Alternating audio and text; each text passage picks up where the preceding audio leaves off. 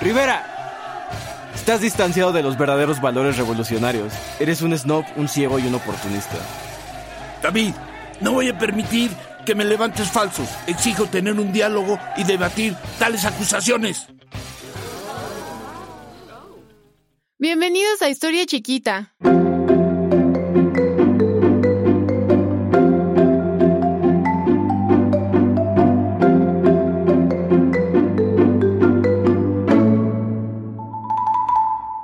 El 26 de agosto de 1935, David Alfaro Siqueiros y Diego Rivera, pintores y miembros del movimiento muralista mexicano, tuvieron un campal enfrentamiento ante mil atentos espectadores en el Palacio de Bellas Artes.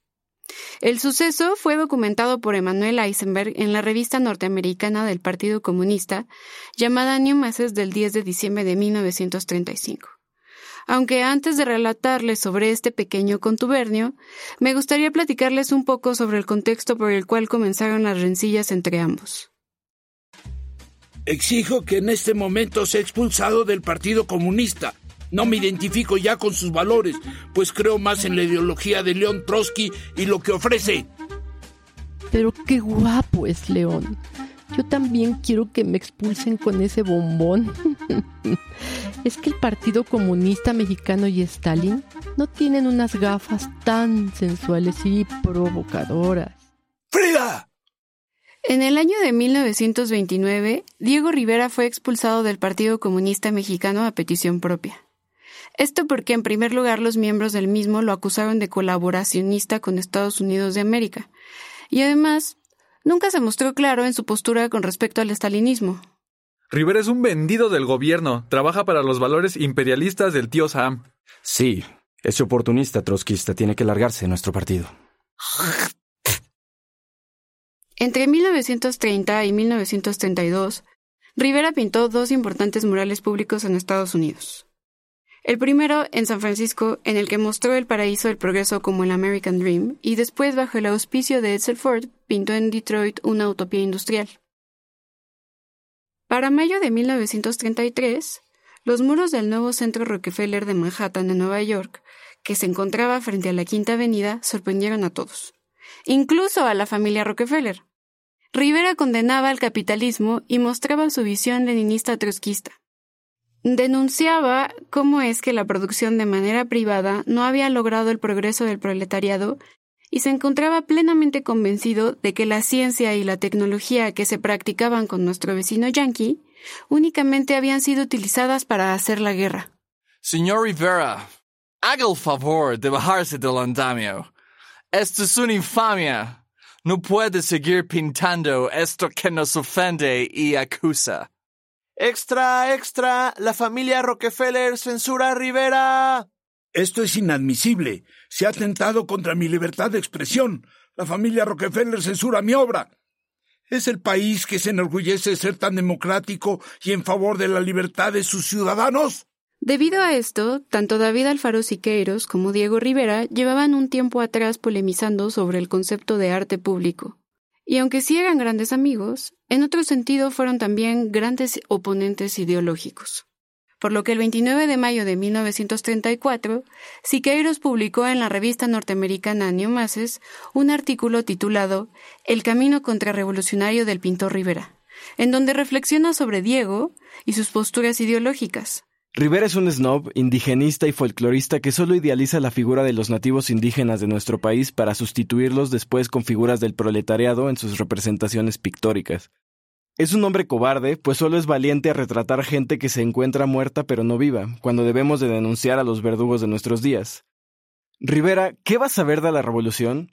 Es un hombre que pasó la mayoría de ese periodo de nuestra historia en un pequeño taller artístico en París.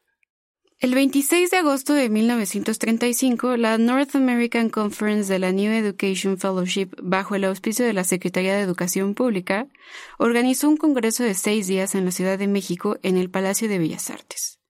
Bajo el título de Las Artes en las Escuelas Mexicanas, Diego Rivera dio una próspera conferencia llamada Las Artes y su rol revolucionario en la cultura, en su muy usual y erudita forma de hablar.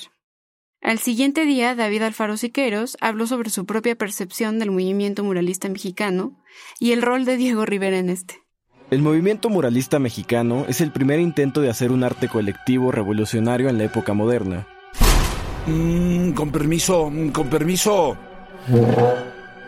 Diego Rivera es el representante más espectacular de este movimiento. Es el pintor más maduro, pero es un snob. Un turista mental que no podía prever los peligros que nos obstruyen a la terminación de nuestros trabajos. Es un hombre ciego que no entendió que el arte revolucionario debe ser funcional.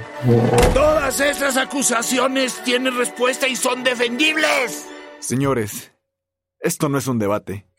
Les recuerdo que cada uno ha tenido su momento para hablar y no se permiten estas interrupciones. Yo les suplico una oportunidad para discutir estos asuntos. Perfecto. ¿Qué les parece el día de mañana? Mañana a las 4 de la tarde. Para la mañana siguiente, el incidente se había hecho popular no solo entre los miembros de la academia, sino en toda la ciudad. ¿Escuchaste que Rivera entró a la sala y apuntó con un arma a Siqueiros para debatir? Yo escuché que cuando Rivera entró, flotó con su rayo láser y se los comió a todos, che. A las 4 de la tarde en Bellas Artes, todo el mundo se encontraba en el lobby.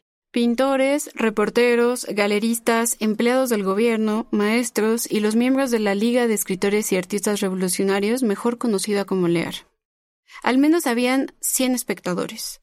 Todos estaban ansiosos de escuchar a Rivera, desde su salida del Partido Comunista años antes. A las cuatro y media arribó Rivera y se enfrentó a Siqueiros. Siqueiros expresó cómo es que los murales dentro de edificios del gobierno no eran el verdadero espíritu del movimiento muralista mexicano. El arte debía ser público, debía estar dirigido a los trabajadores, a la clase proletaria, dejar de ser individualista y ser mucho más para las masas. Rivera anotó todo y prometió que contestaría todas las acusaciones de Siqueiros al día siguiente. Muy bien. He anotado todos tus comentarios. El día de mañana te daré mi respuesta. Le pedimos a nuestro auditorio que nos veamos el día de mañana a las 4 de la tarde aquí mismo. Ahora, ahora, ¿qué no se van a armar los golpes? Si nosotros queríamos ver acción. Eso no está chido. Y así hubo una serie de discusiones en las que tanto Rivera como Siqueiros debatieron. Pero lo que más les preocupaba a ambos era cómo hallar la forma de llegar al alma del espectador masivo mediante la pintura mural y el arte público? Aunque en este sentido, queda decir que ambos llegaron a la misma conclusión, no sin antes tener un fuerte enfrentamiento entre el escritor de este testimonio que hemos narrado y Frida Kahlo en una de las conferencias. Este hombre se ha burlado de mí toda la tarde. Cada vez que volteaba a ver a Eisenberg, se reía. Estos gringos bastardos de ese pinche país no saben más que reírse de nosotros. Pero vas a ver, ahora sí me vas a conocer. Claro que sé quién es este hombre. Es un hijo de su madre stalinista. La controversia terminó con la publicación de un artículo escrito por Siqueiros el 22 de octubre en la revista Todo, en donde mostraba que ambos pintores se confesaban como unos diletantes románticos de la revolución. Tanto Siqueiros como Rivera tuvieron puntos contrarios, pero su amistad y respeto al arte de cada uno prevaleció hasta el final de sus días. Si les gustó esta historia, no olviden compartirla con sus amigos, conocidos, primos y familiares. Síganos en nuestras redes, en Instagram como Historia Chiquita y en Twitter como Historia Chiqui. Hasta la próxima y recuerden, no son lo que producen. Hello, it is Ryan, and I was on a flight the other day playing one of my favorite social spin slot games on chumbacasino.com. I looked over the person sitting next to me, and you know what they were doing?